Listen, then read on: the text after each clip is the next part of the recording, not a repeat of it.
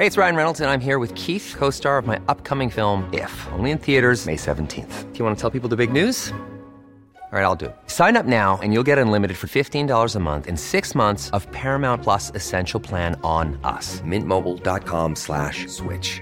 Upfront payment of $45 equivalent to $15 per month. Unlimited over 40 gigabytes per month. Face lower speeds. Videos at 480p. Active Mint customers by 531.24 get six months of Paramount Plus Essential Plan. Auto renews after six months. Offer ends May 31st, 2024. Separate Paramount Plus registration required. Terms and conditions apply if rated PG. Noticias. ¿Qué tal? ¿Cómo le va? Buenas tardes. Estás a punto de escuchar Yo soy Javier Alatorre. las noticias con Javier Alatorre. La vamos a pasar muy bien. Comenzamos.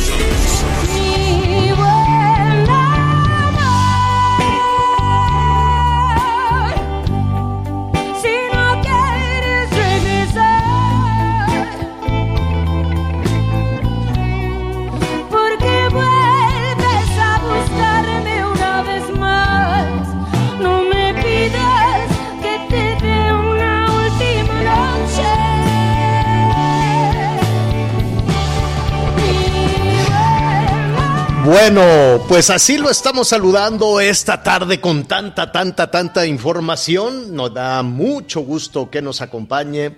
Saludos a Laferte. Está bonita esta canción. La verdad es que siempre coloca unos muy, muy buenos eh, éxitos. Pero hay, eh, hay mucho tema para compartir, así es que nos vamos a apurar. Anita Lomelí, ¿cómo estás? Buenas tardes. Hola Javier, Miguel, ¿cómo están? Muy buenas tardes, qué gusto saludarlos. Pues bien, Javier, gracias, con mucha información en desarrollo y pues sumamente preocupada por, por esto de, de los 900 empresarios, por lo pronto en el Valle de México, que pues que le dicen a la jefa de gobierno que ya no pueden más. Son empresarios de la industria restaurantera y pues si esto lo extrapolamos a- al país en general, Javier, es una industria que está sufriendo, que genera millones de empleos y que pues no sé cómo le van a hacer, cómo le vamos a hacer, porque sí es un boquete en la economía dramático. Tremendo. Yo, yo sé que eh, se antepone todas estas cuestiones de, de la salud. La Ciudad de México está, bueno, ya al tope, ya lo, ya lo sabemos, el, el, el, el, via crucis que es recibir atención porque está lleno, porque está, aunque digan, todavía nos quedan poquitas camas, pero cuando dicen nos quedan poquitas camas es porque están eh, superados, rebasados, agotados, ¿no? Y en medio de todo esto, pues la solución que se ha buscado es cerrar la economía.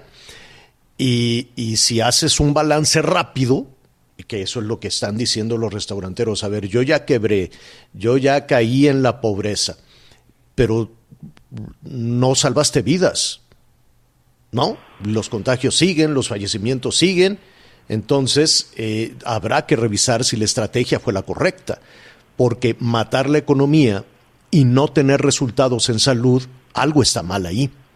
Algo está mal, eso es lo que dicen los empresarios. Muy bien, yo ya fui solidario, yo ya cerré, yo ya no voy a tener la posibilidad de abrir, yo ya no puedo llevar dinero a la casa. ¿Y tú qué hiciste?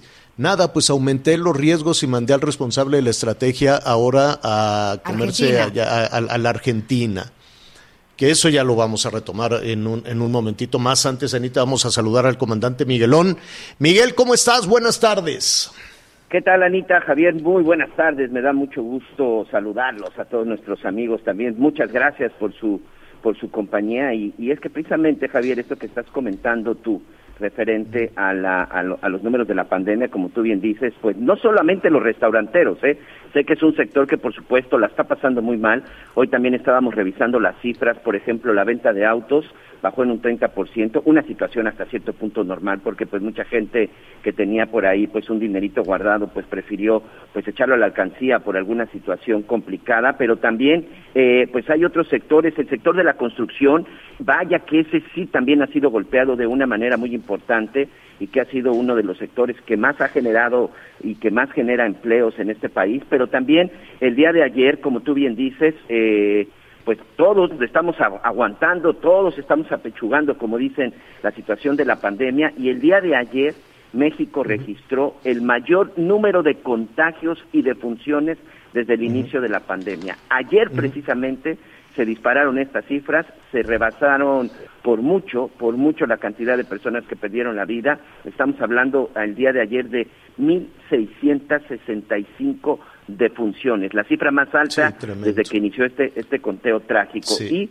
13.345 contagios, insisto, la cifra más alta y por supuesto ya eh, el día de ayer pues la excusa o mejor dicho pues la culpa era completamente de los ciudadanos de acuerdo con las autoridades de salud en su conferencia, ¿no? Claro, ah, es culpa de los ciudadanos porque yo, porque yo, porque yo. Eh, cada vez es más difícil, eh, como dicen por ahí, la maroma para justificar las cosas, la maroma para defender a López Gatel, la maroma para justificar la quiebra de los pequeños negocios la maroma para justificar que la gente perdió el empleo, que no tiene dinero y no tiene salud.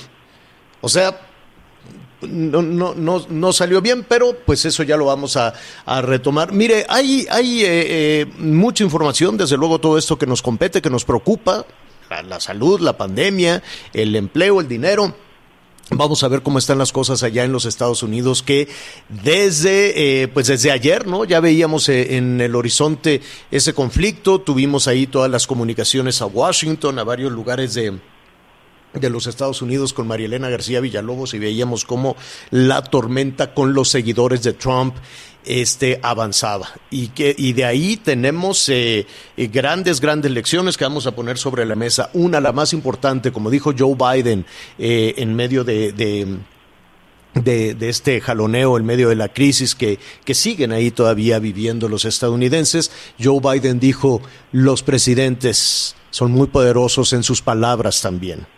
Los presidentes tienen que cuidar mucho lo que dicen porque pueden encender los ánimos y provocar situaciones como las que se, como la que se están viviendo. Y eso compete no solo a eh, los mandatarios en Estados Unidos, sino en el mundo.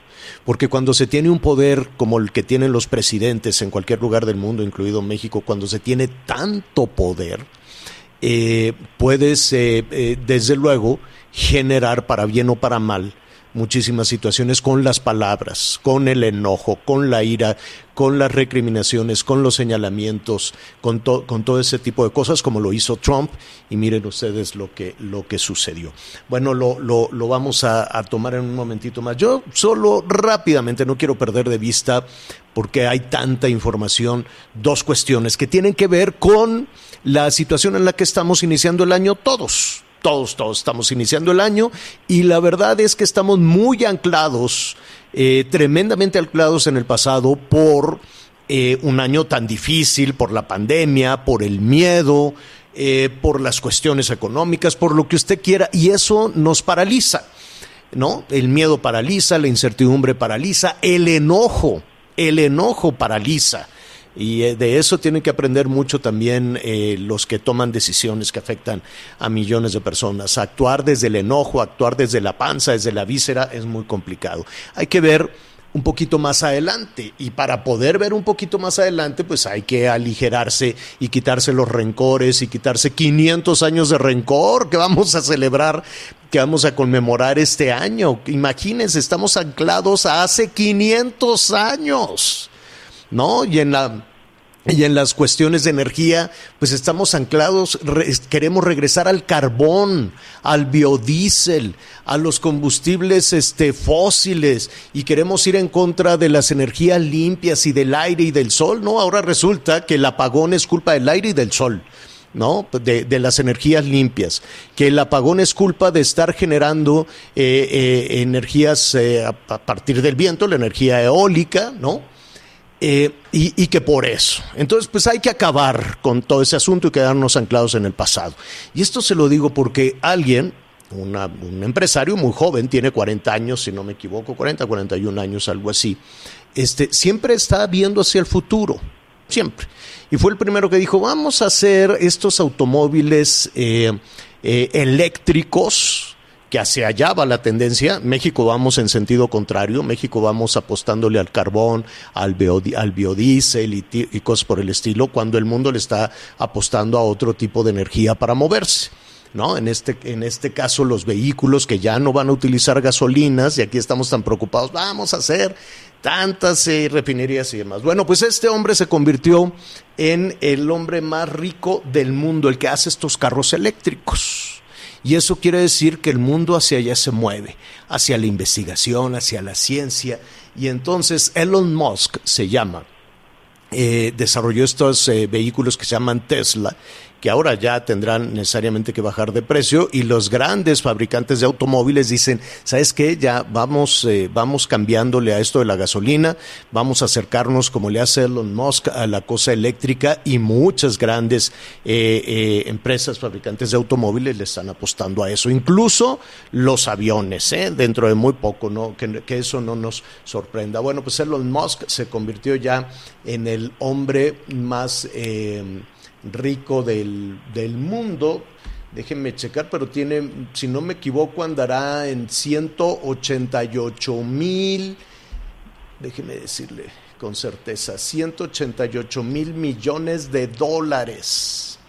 188 mil y medio millones de, de, dólares. Tiene un dineral y, que, y dice, bueno, y con esto voy a desarrollar las naves espaciales. Él ahora le está apostando al turismo espacial, a que la gente pueda subir y bajar, en fin, toda, toda esta, eh, todo este tema. Y esto se lo, se lo comento desde luego porque no hay que perder este, de vista Ah, es lo, eh, aquí me está diciendo mi productor que también los automóviles de Elon Musk, Musk de Tesla tienen estos eh, automóviles autónomos que usted se sienta y el coche se maneja solito, frena solito. Em, cualquiera diría que son apuestas que no llevarían a ningún lado, pero han sido muy exitosas. No solo en la fortuna, ¿no? en, la, en la fortuna económica, también en el desarrollo científico. Qué bueno, ¿no? Que en medio de todas estas situaciones que nos atoran y nos atoran y nos dejan ahí atorados, este, el futuro siempre nos va a jalar.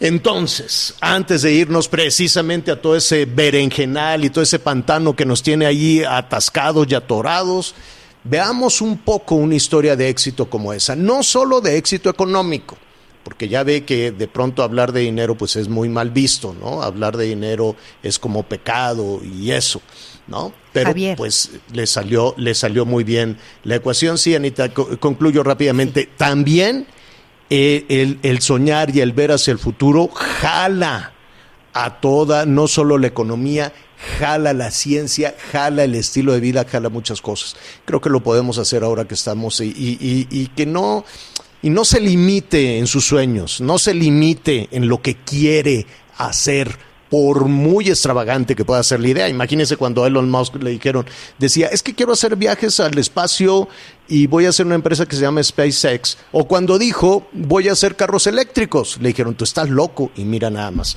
Perdón, Anita, dime. Es que Javier, en relación a lo que estabas diciendo y que tiene que ver con nosotros, ¿no? A lo mejor no, no, no pensar en estos multimillonarios empresarios como lejanos, porque en todas las conferencias que he podido escuchar y algunas de Elon Musk, lo primero que dice es tener confianza en uno mismo y tener claro el objetivo.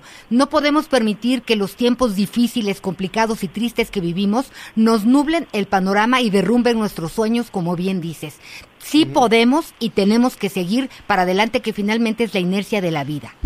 Bueno, nada más ya para concluir. El año pasado, que está la que las economías cayeron y que decíamos, ¿y ahora qué voy a hacer? Bueno, pues hay que replantearse, ¿no? Hay que, hay que ver el- los sueños, el talento, las habilidades que todos tenemos y, a buscarle, a experimentar, porque si seguimos haciendo lo mismo, pues vamos a tener más o menos los mismos resultados. Y si nos vamos al pasado, y si nos vamos a hace 500 años, pues vamos a tener también resultados de hace 500 años, sin lugar a duda. Mire, ya muy rápido. Esta fortuna de 188 mil, el año pasado este, este hombre pues ya era muy rico. El año pasado él tenía 30 mil millones de dólares el año pasado. Y en lo que va del año, que es que, que la generación de energía limpia, nosotros en México no queremos energía limpia, queremos eh, energía fósil, eh, hizo que su fortuna en un año aumentara de 30 mil a 188 mil. En un año se hizo de más de 150 mil millones de dólares con su apuesta a las energías limpias. Bueno, pues algo por ahí habrá que aprenderle. Y el que vive en el pasado es el presidente Trump, con todo respeto, en el ejercicio del poder eh, el que vive eh, señalando que la prensa son sus enemigos, que sus adversarios lo quieren quitar de la Casa Blanca, es, es la ciudadanía, son elecciones. Y em, decidió que, em, pues que iba a ser ese último intento, convocó, por eso dice Joe Biden que hay que tener mucho cuidado con las palabras, convocó a sus seguidores a que llegaran al Capitolio a interrumpir una sesión de la calificación de las elecciones donde se declararía que el demócrata, em, eh, su, su, rival Joe Biden, eh, sería el próximo presidente de los Estados Unidos. Tic tac, tic tac, el tiempo se acaba, tiene 14 días para dejar el cargo y dijo, pues yo, a ver cómo le hago, pero me aferro, hizo llamadas, presionó para que eh, sacaran más votos, para descarrilar el resultado de la elección y como no lo logró, echó mano de sus seguidores y dijo, pues tomemos el Capitolio y eso ha costado por lo menos la vida de cuatro personas. Y un episodio en la democracia, en la vida política, eh, necesariamente vergonzoso. Ya fue descalificado por los aliados políticos y económicos, no por todos, México no lo hizo, pero Canadá sí, Francia sí, el Reino Unido sí, la Unión Europea sí, o sea, todo el mundo dice, a ver, señor Trump, eh, por ahí no en la ruta.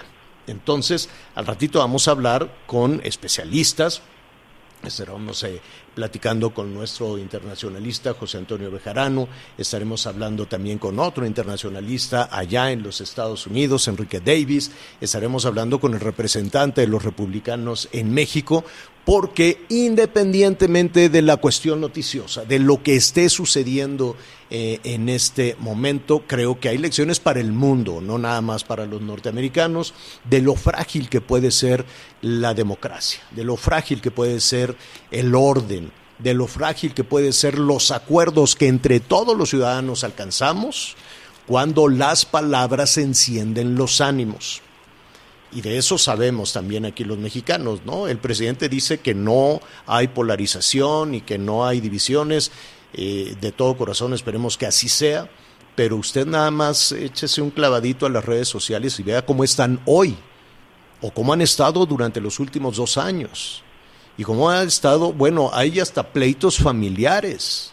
¿No? Y cómo cuando se entra al terreno de la política en México, bueno, hay hasta cachetadas y el asunto se pone muy serio. Así es que díganos usted también ahí su opinión de cómo de cómo se lee desde nuestro país esta, esta situación. Y algo muy importante, eh, navegando entre diferentes eh, situaciones y diferentes temas, es em, usted cómo se imagina su futuro o cómo se imagina que puede, y compártanos para compartir con todos nuestros amigos que estamos buscando, ¿no? Todos estamos buscando nuestras habilidades, todos estamos buscando reconfigurarnos, eh, la gente que tiene sus empresas con poquitos empleados, con muchos empleados, dice, bueno, pues nos vamos a ir por aquí, nos vamos a ir por allá, el asunto es no tirar la toalla por muy empinada que esté la cuesta. Y otro tema, rápido, rápido. Hay, hay, hay un tema ahí que eh, desde el gobierno federal se ha planteado como ahorros, ¿no? La desaparición de algunas, de, de algunas instancias que puede, independientes, desde luego, y todas las cuestiones independientes a ningún gobierno en el mundo le gustan, ¿no? Para no dejarlo únicamente en el gobierno mexicano. Todo aquello que un gobernante no puede tener bajo su control, pues no lo quiere tener, y mucho menos cuando se trata de información, ¿no? cuando se trata de investigar. Entonces, eh, hay una eh, propuesta para la desaparición de varias eh, dependencias autónomas que sean absorbidas por dependencias federales, entre otras el Instituto Nacional de Acceso a la Información. ¿no? Em, y la verdad, yo nada más le dejo algunos temas. Sin ese instituto, hoy no nos hubiésemos enterado, por ejemplo, de la Casa Blanca, ¿se acuerda del escándalo de la Casa de la Gaviota? O tampoco nos hubiésemos enterado de las casas del entonces secretario de Hacienda en Malinalco, ¿no? O tampoco nos hubiésemos enterado de la estafa maestra porque eso no fue una denuncia de gobierno ni de la oposición, fue toda una investigación apoyada por el Instituto Nacional de Acceso a la Información.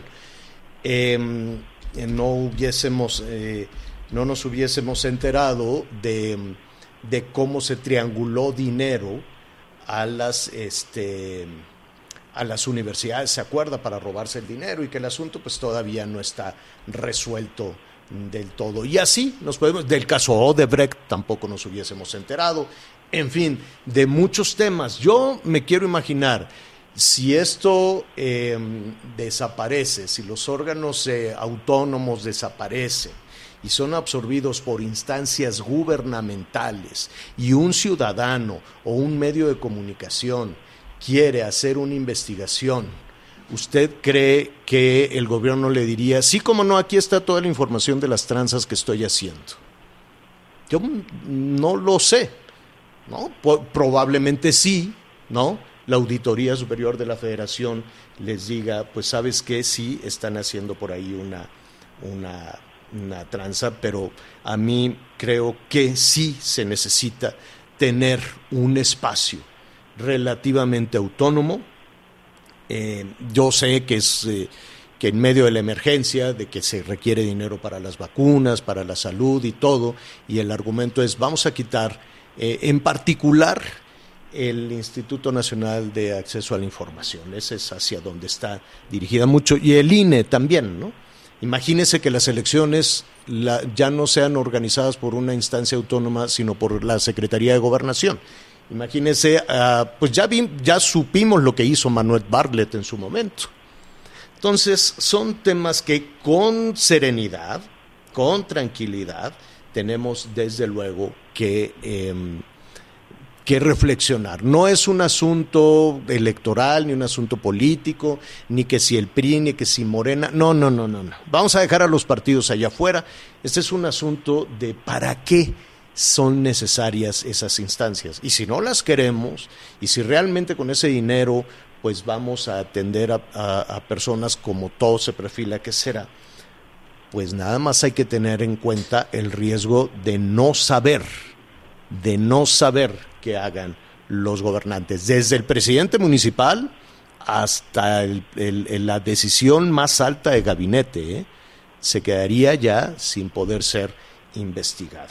Vamos a hacer rápidamente una... Sí, Miguel, dime. Y ya nada más para cerrar, Javier, eh, una de las propuestas en el INAI es incluso que pase a la Secretaría de la Función Pública y al final pues va a ser un secretario de Estado, eh, ya olvidémonos si será de esta administración o de las que vengan, pero será un secretario de Estado, es decir, un servidor público, el que tendrá que decidir si entrega o no la información de otro servidor público a la gente que en determinado momento lo requiera. Y también, bueno, es muy importante esta otra parte, cuando tú te das de alta, porque te tienes que registrar y tienes que dar todos tus datos para que te puedan entregar la información, pues yo me atrevo a decir que mucha gente pues todavía tenía confianza en estos organismos autónomos, porque es una especie de contrapeso, pero quiero ver quién le va a entregar toda su información personal al gobierno después de que haga una solicitud, por ejemplo, pues referente a los salarios, alguna estafa, algún fraude, quiero ver quién de los ciudadanos o periodistas sus datos para que después te persigan, ¿no? Es correcto.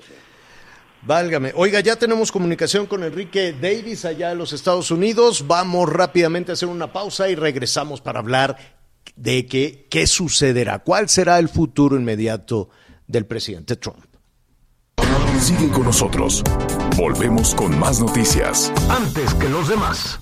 Heraldo Radio. La HCL se comparte, se ve y ahora también se escucha. Heraldo Radio. La HCL se comparte, se ve y ahora también se escucha.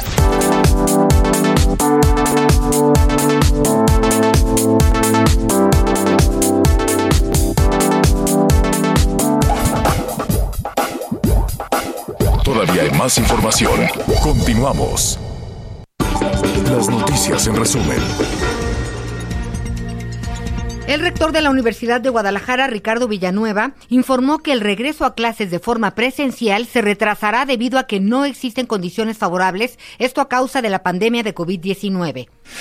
En Monterrey, Nuevo León, una joven acusada de haber vendido a su bebé de un año once meses por la cantidad de tres mil pesos fue vinculada a proceso por el delito de trata de personas. La niña se encuentra resguardada por el DIF del Estado. Fue hallado en Actopa, en Veracruz, el cadáver de la nutrióloga Samara Aurora, desaparecida desde el 23 de diciembre. Por el momento hay un detenido por este caso.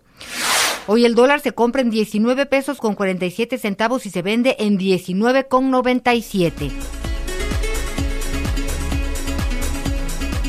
Bueno, muy bien, gracias Anita. Y el, tema que incendió no solo los medios de comunicación, también las redes sociales, fueron las horas de alta, altísima eh, tensión, la convocatoria que hizo el presidente Trump a sus, eh, a sus seguidores. Y, eh, y bueno, pues el, el desenlace fue, si, si, nos adelantamos, si lo sintetizamos un poco, una derrota para el presidente Trump en muchísimos, eh, en muchísimos sentidos. Vamos en este momento con el internacionalista Enrique Davis, a quien le agradecemos como siempre esta comunicación. Te saludamos con muchísimo gusto. Enrique, ¿cómo estás? Buenas tardes. Muy buenas tardes, Javier. Saludos a ti y a tu audiencia. Oye, Enrique, yo sé que es el eh, comentario allá en los Estados Unidos. ¿Cuál es, es esta primera interpretación, primera lectura que tienes de los acontecimientos? Bueno, lo primero es que al final las instituciones, que va ligado a lo que estabas hablando en tu segmento, son mucho más fuertes que una persona, ¿no? Uh -huh. Creo uh -huh. que eso es lo que podemos aprender de esta situación que se dio ayer en el Capitolio de Estados Unidos, que no pasaba desde 1814, cuando los ingleses invadieron Estados Unidos, irrumpieron el Capitolio. Pero las instituciones el día de ayer se pronunciaron, incluso miembros del mismo Partido Republicano dijeron que lo que se tenía que defender era la Constitución y que la democracia era mucho más importante que una persona. Ahora, eh, hay que, si no tienes inconveniente, vamos a poner un poquito en contexto a nuestros amigos en, en todo el país. Este intento que hizo el eh, presidente Trump, ¿qué, ¿de qué se trataba? ¿De evitar la calificación de Joe Biden como, como el eh, presidente? ¿De mantenerse en el cargo? ¿Hacia dónde quería ir el presidente Trump? Efectivamente, tenía el propósito de dos cosas. Uno, alargar la certificación de los votos electorales que tenía que llevarse a cabo en el Congreso, tanto a través de los senadores y los representantes, y tenían que certificar cada uno de los estados, y esto lo dirigía el vicepresidente Mike Pence. Si recordamos, el presidente Trump días antes estuvo presionando públicamente al vicepresidente diciéndole que él tenía que ser partícipe y no dejar que Joe Biden fuera certificado ni Kamala Harris como presidente y vicepresidenta. El vicepresidente llegó a decir que él no tenía esa facultad, que la constitución efectivamente marcaba cuál era el procedimiento y que él solo podía dirigir la sesión del Congreso.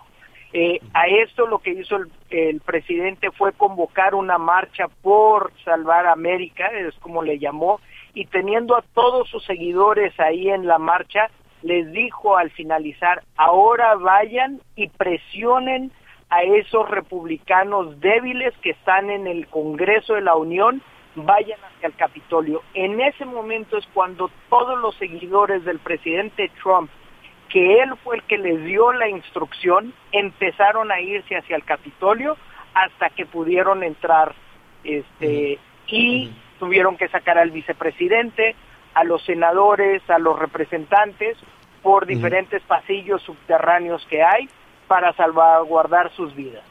Eh, desde ayer por la tarde, tarde-noche incluso, eh, Enrique, se empezaban a escuchar las posiciones de algunos eh, legisladores o de, o de hecho de algunos integrantes también del gabinete ¿no? De, del presidente Trump, en el sentido de, de, pues ya una, una propuesta ruda, ¿no? La, la, destitución del presidente de los Estados Unidos, que aunque le quedan dos semanas en el cargo, son dos semanas con, el, con todo el poder. Es decir, eh, se ve en el horizonte un conflicto eh, que, que, esperemos que no avance, ¿no? que no pase a mayores, con un presidente electo, un presidente ya tomando decisiones, Joe Biden, y un presidente en funciones, Donald Trump, con una posición que ya el mundo conoció. ¿Es esto posible? Lo que están sugiriendo incluso algunos legisladores republicanos eh, y algunos integrantes de gabinete. Sí, o sea, sí existe la posibilidad, no sabemos si se pueda dar. Hay dos vías. La primera es que se llegue a convocar la 25 enmienda de la Constitución, que esto lo que marca son varios escenarios en caso de que el presidente no pueda estar en funciones. Una de ellas es que la mitad de los miembros del gabinete voten para quitarlo del poder y tienen que tener el voto del vicepresidente. En ese momento el vicepresidente asume la presidencia, pero ¿qué es lo que puede hacer el presidente sabiendo que hay esta posibilidad? Puede quitar de su cargo a miembros Sí, del gabinete correrlos. antes de que lleven a, a cabo esta votación. Sí, claro, los corren. ¿no? A final de cuentas, él es el, él es el Sí. jefe de todos ellos y dice, ah, están conspirando en mi contra, te despido fulminantemente en este momento. Él lo puede hacer, ¿no? Exacto. Lo puede hacer y esa es una de las posibilidades para que no se pueda convocar la 25 enmienda. La otra es el Congreso, que ya están redactando artículos de destitución o de impeachment como se conoce, y quieren que se vote y sería una segunda vez que es probable que el Congreso lo pueda destituir. Después tendría que pasar al Senado digamos, lo que pasa en estas dos semanas, en estos 12 días que aún le quedan al, al presidente Trump, van a ser días muy intensos, pero lo que sí sabemos es que miembros del gabinete que estaban fuera de Estados Unidos vienen ya este para México, ¿no? Así es. Por cierto, eh, yo, yo te preguntaría, Enrique, hay muchos temas, ¿no? Tiene que ver el asunto de las redes sociales, las palabras incluso de Joe Biden ayer que, que retumbaron en todo el mundo diciendo que la- la- la- las palabras pueden ser tan poderosas, mal utilizadas, pueden ser tan poderosas como lo que le pasó al presidente Trump, ¿no? Lo que tú señalas, esta arenga, esta convocatoria a sus seguidores a ir a tomar el, eh, el Capitolio y la respuesta que se dio por parte de las diferentes empresas de redes sociales. Sí, o sea, las palabras de un presidente, de un líder de un país, van a afectar de forma positiva o negativa.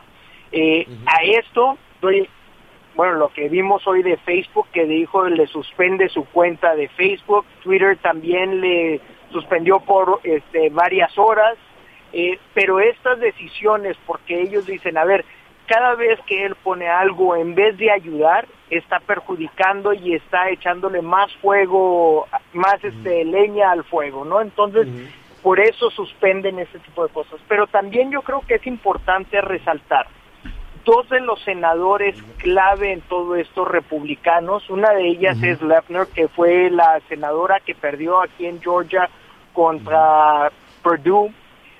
Ella dice el día de anoche, después de todo esto, cuando vuelven a tomar control del Capitolio, dice, yo llegué hoy a Washington, D.C. con la convicción de votar en contra de que se certificara Joe Biden como presidente. Pero después del día de hoy y lo que convocó el presidente, no puedo seguir con esto. Entonces voy a certificar al presidente.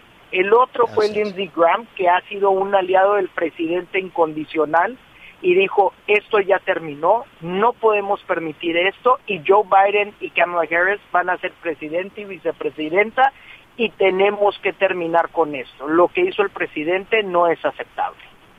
Bueno, lo que veremos en las próximas horas, y si no tienes inconvenientes, estaremos cerca de ti, será una serie de acontecimientos no solo entre los legisladores, veremos también cuál es la respuesta de los integrantes del gabinete del presidente Trump. No puede haber una serie de, de- bajas, de renuncias, si no me equivoco, ya algunas secretarias, como la secretaria del Transporte, Elaine Chao, dijo adiós, yo ya me voy.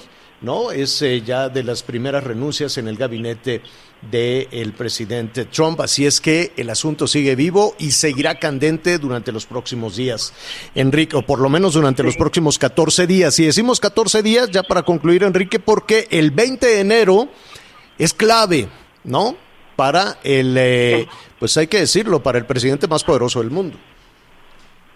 El 20 de enero toma protesta como presidente Joe Biden y como vicepresidenta Kamala Harris tendrán el control del Senado y tendrán el control de la Cámara de Representantes.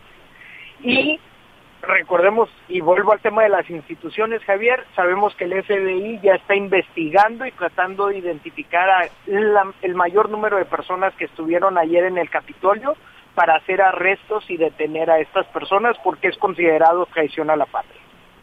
Bueno, pues estamos cerrando con una parte fundamental en todo esto. No es un asunto menor de una protesta y de vandalismo. Ya es un tema serio y, si- y las personas que son detenidas, porque aquí tenemos la, la referencia en México de que hay una marcha, las personas son detenidas y en cuestión de, horas, pues ya regresan a sus, eh, a sus organizaciones. Acá no. Aquí hay cuatro personas muertas, hay aproximadamente 70 personas detenidas y van por más. Así es. Entonces, Bueno, creo que en México lo que podemos aprender de esto que hay que reforzar las instituciones. Definitivamente. ¿Qué te parece si eh, eh, dejemos que, que avancen los acontecimientos de hoy y vemos qué elecciones hay? Y si no tienes inconveniente, reanudamos esta conversación. Con todo gusto, Javier, saludos a ti y a toda tu audiencia. Muy bien, muchísimas gracias. Es Enrique Davis, internacionalista ya mexicano, desde luego, allá en los Estados Unidos. Vamos a hacer una pausa y volvemos. Sigue con nosotros. Volvemos con más noticias. Antes que los demás. Heraldo Radio. ¿Cómo están amigos del Heraldo Radio? Qué gusto saludarlos esta tarde, escuchando las noticias, claro está, pero les tenemos una muy buena para ustedes, caballeros. Les gusta el placer, pero no duran tanto. Ustedes, mujeres, su pareja, se apena un poco. Bueno, pues escuchen lo que Pau Sasso nos va a platicar al respecto. Black is the new blue, ¿correcto, Pau? Así es, Moni, es lo de hoy porque, pues, no sé si se acuerdan de esos antiguos tratamientos para caballeros que pues los ayudaba a, a tener mejor rendimiento en sus relaciones íntimas, pues eso ya se acabó porque cuántas personas no les dolía la cabeza, se mareaban, hipertensión, incluso infartos, Moni. Bueno, eso se acabó porque llegó a México el suplemento alimenticio con la mayor tecnología que hay en el mundo y se llama Black is the New Blue y usted tiene que marcar al 800 2306 mil para poderlo pedir porque hoy si compra uno le vamos a regalar otro Moni. Es una belleza porque usted ya no va a tener esos efectos colaterales que tenían esos antiguos medicamentos como era el dolor de cabeza, la hipertensión, infartos, olvídese de eso. O todo lo contrario, se va a sentir espectacular, mi Moni. Marque en este momento al 800 2306 mil para poder llevárselo y aprovechar este año con su pareja, con todo. Y ya no va a tener pues esos efectos de cuatro horas, va a tener efectos duraderos y lo va a disfrutar al 100%, porque hoy el negro es el nuevo azul, Moni, así que marque al 800 2306 mil. Recuperen la confianza, sí se puede. Ya tenemos este tratamiento aquí en México que ha sido vendido en todo el mundo con resultados exitosos. Así es que ya escucharon a Pausazo. Marquen al 800 2306 mil y pidan su tratamiento. Pau, muchas gracias. Gracias a ti, Moni. Continuamos. Heraldo Radio 98.5 FM.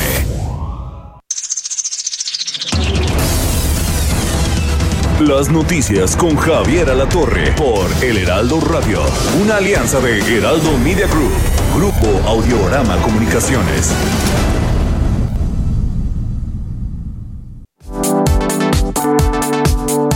Todavía hay más información. Continuamos. Hemos eh, tenido comentarios, llamadas de, de diferentes temas, cosa que le agradecemos. En un momentito más le vamos a dar salida a todos sus comentarios, no solo de lo que sucede en Estados Unidos, de lo que hablábamos aquí también, de, de la estrategia. Eh, de la estrategia contra el COVID-19, contra la pandemia. Claro que todos queremos tener salud, todos hay que cuidar eh, nuestra salud en tanto no se tenga la vacuna y después de la vacuna seguramente tendrá que haber modificaciones, adecuaciones a todo esto. Eh, pero en toda esta situación, eh, la debacle económica es tremenda, la pérdida de empleos es tremenda, la gente pues que, está buscando la manera de llevar un poco de, de dinero a casa. Hay pequeñas, medianas empresas e incluso grandes empresas. Nadie quiere despedir a sus empleados. Hay que hacer reconfiguraciones, inversiones, eh, pagar todos los compromisos, pagar los impuestos, la renta, esto, aquello, el otro. Y se ha convertido en un via crucis de ya casi prácticamente un año. Em, vamos a revisar lo que ha sucedido con eh, la zona metropolitana, con la Ciudad de México, que está en rojo, que tomó la decisión de que se cerraran los negocios. Una decisión compleja, y digo compleja porque en algunos eh, puntos, en algunos lugares, pues hay inspecciones, hay sanciones, y el asunto está cerrado, sí o sí cerrado, aunque los resultados en salud no son, ¿no? Dicen, vamos a cerrar para cuidar la salud, pero se deteriora la economía y no hay resultados en la cuestión, en la cuestión de la estrategia sanitaria. Pero eh, por otro lado, hay otras zonas donde pues parece que esas eh, decisiones, que esas prohibiciones no aplicaron. El hecho es que hay un número enorme de restaurantes, vamos a enfocarnos en este momento a los restaurantes, algunos pequeños, algunos medianos, pero todos con una inversión, todos generando empleos que no ven la suya. Yo le quiero eh, agradecer para hablar de este tema y del efecto que ha tenido y de cuánto tiempo más se puede aguantar a Manolo Ablanedo. Manolo, eh, él es eh, socio y director de comunicación, marketing y alianza de eh, la industria restaurantera y, y, además de Grupo Fishers, que tienen pues restaurantes en diferentes partes del país. Pero independientemente de, de, del negocio que a ti te corresponde, pues eh, el asunto no ha sido bueno para, para la industria. ¿Cómo estás, Manolo? Buenas tardes. ¿Qué tal, Javier? ¿Cómo estás? Buenas tardes. Oye, ¿cuál es el efecto? ¿Tienen ya alguna medición de lo que ha significado estas eh, decisiones de, de cerrar? Eh, ha sido catastrófico. O sea, la verdad, Javier, es el, todo lo que la carta hoy que mandamos a la jefa de gobierno y al gobernador del Estado de México es ya la, la desesperación que tenemos todo toda la industria y que entiendan que, que llegamos al límite de, de, de todo lo que es lo que teníamos ahorrado, de, de, de, todo lo que debemos, porque aparte ya debemos dinero a proveedores, a bancos, a, a todo lo que se ha podido expirar durante casi un año, ya no podemos más.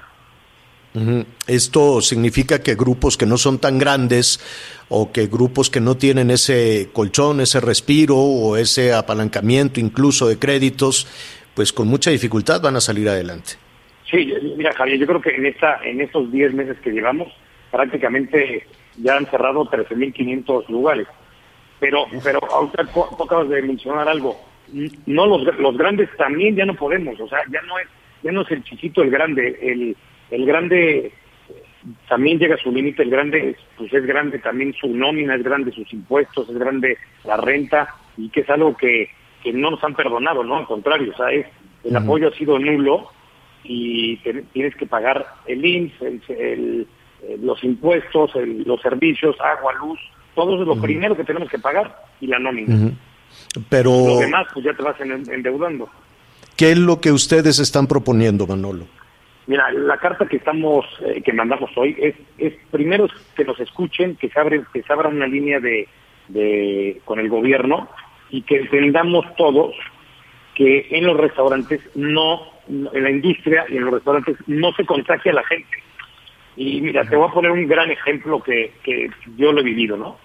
En los restaurantes hay muchos protocolos que nos, que nos han pedido, que los hemos hecho y que también ha sido un gasto para toda la industria que son eh, las temperaturas, el gel, las caretas, cubrebocas, los, todo lo que nos han pedido, del, los acrílicos, los tapetes, y la verdad es que lo hemos hecho al 100%. Todo eso cuida, cuida al cliente. Al, cerrar la industria restaurantera, al, tú no poder ir a un restaurante, lo que haces es que te reúnes con tus amigos y tu familia en tu casa.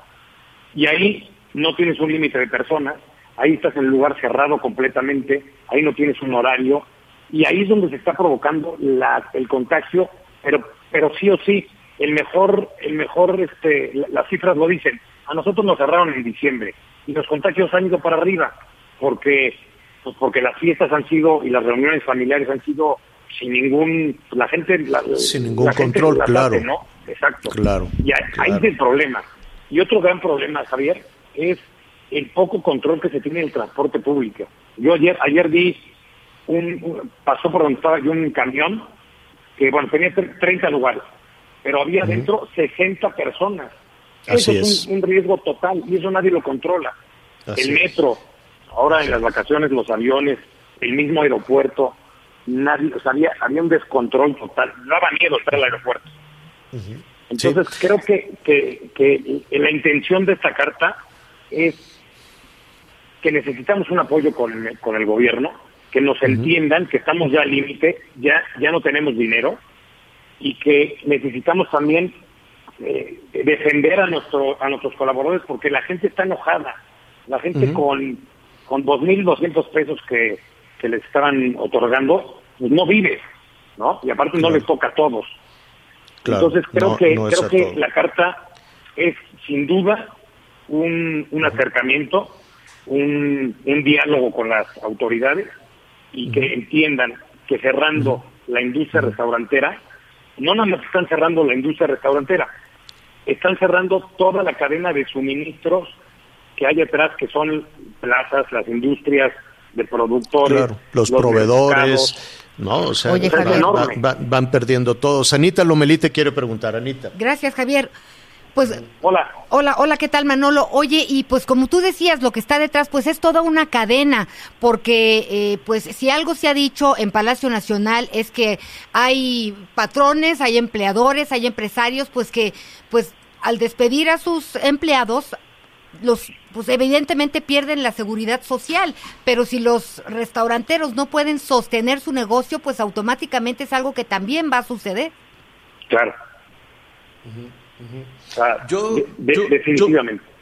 Yo me quedo también un poco re- reflexionando en lo, en lo que dices y em, la estrategia se puede redefinir cuantas veces sea necesaria para alcanzar las metas, ¿no? Eh, yo veo que eh, hacen ustedes un esfuerzo de reconfiguración, de inversión, eh, cuando pues probablemente en lugar de castigar aquellas empresas que, están eh, moviendo eh, la, la economía, ponerle atención a los sitios en donde están las aglomeraciones, ponerle atención al transporte público, ponerle atención al abastecimiento de agua, ponerle atención a eh, aquellas personas que requieren los apoyos sanitarios suficientes y no necesariamente decir vamos a castigar este sitio porque el restaurante lo podemos asociar con un sitio eh, de, de- eh, relajado, nadie va a comer con tensión, me queda claro, ¿no? O sea, nadie claro. va a, a- a un lugar de esta naturaleza, pero no castigues eso. Probablemente hay aquí eh, un punto de falta de comunicación, ¿no? Y, y- y- y falta de, de ver las ventajas de, que se mantengan las fuentes de empleo y que se cuide. Es decir, no tiene que ser una cosa u otra. No tiene que ser abramos la economía y castiguemos la salud. Las dos cosas se pueden, pero entendiéndose. Exactamente, ¿no? y, y creo que la salud, digo, a todos nos, nos preocupa, a todos nos interesa, y, y en especial a nosotros, yo estoy todos los días en los restaurantes, y pues te tienes que cuidar, y quieres que, la, que tus colaboradores se cuiden, y que tus clientes regresen, los, los quieres Oye. ¿cuál, es- ¿cuál es hoy la situación, por ejemplo, de uno de estos restaurantes? ¿No pueden abrir? ¿O sí? No, no, no, no, o sea, Nada. eh, nada más para llegar.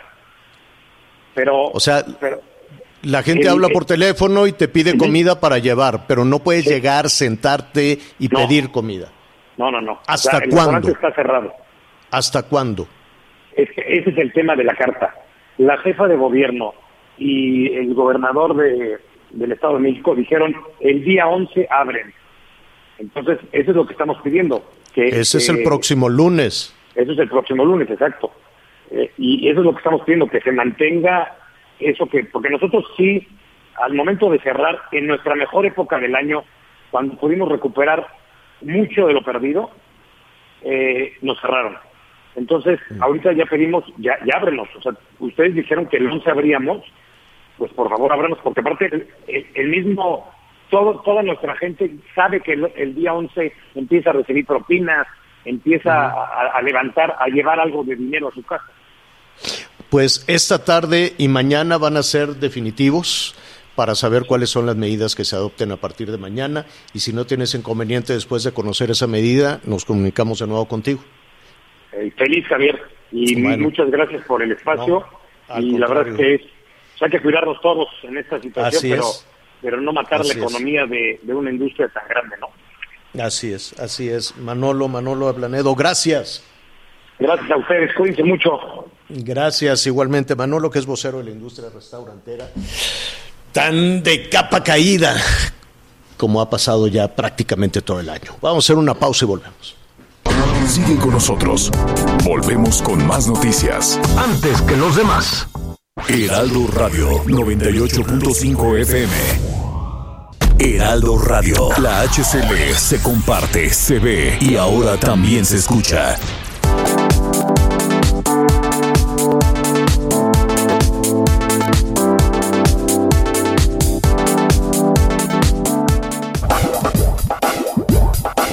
Todavía hay más información.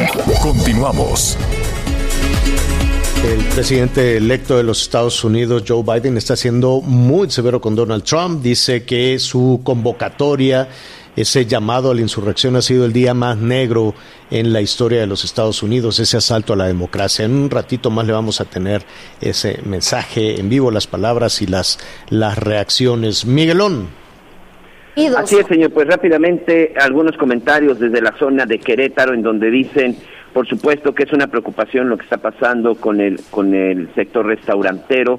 Yo tengo unos negocios en Querétaro y tenía otros negocios en la Ciudad de México, eran unas taquerías, esas las tuve que cerrar porque simple y sencillamente ya no podía. Pero también hay un dato que le faltó a mi colega, nos dice aquí el señor Enrique la extorsión y sobre todo el cobro de derecho de piso. También creo que eso le faltó en su Claro. carta a la jefa de gobierno de la Ciudad de México. Claro, fundamental ese tema de la extorsión y el derecho de piso es ese es un cáncer brutal, brutal, brutal y en esa campaña, en esta cruzada contra la corrupción, eso es una forma de corrupción, es un delito, es un crimen, pero la autoridad que lo permite o que no está actuando en consecuencia, pues también es un tema de corrupción. ¿Qué más, Miguelón? Muchas gracias también a todos nuestros amigos en el estado de Guanajuato, Javier. Eh, hay una situación, nosotros somos familia de migrantes. En los próximos días ya vamos a regresar a los Estados Unidos. Ojalá pudieran mandarle un mensaje al presidente, sobre todo pedirle a los agentes de migración que ya le dejamos todo el dinero a nuestra familia para que no nos extorsionen y sobre todo para que nos continúen, para que nos dejen continuar con nuestro camino. Saludos desde la zona de Acámbaro, en la zona de Guanajuato. Muchas gracias al señor Francisco Soy es Ortiz. vergonzoso. A Francisco, ¿Francisco qué? Ortiz.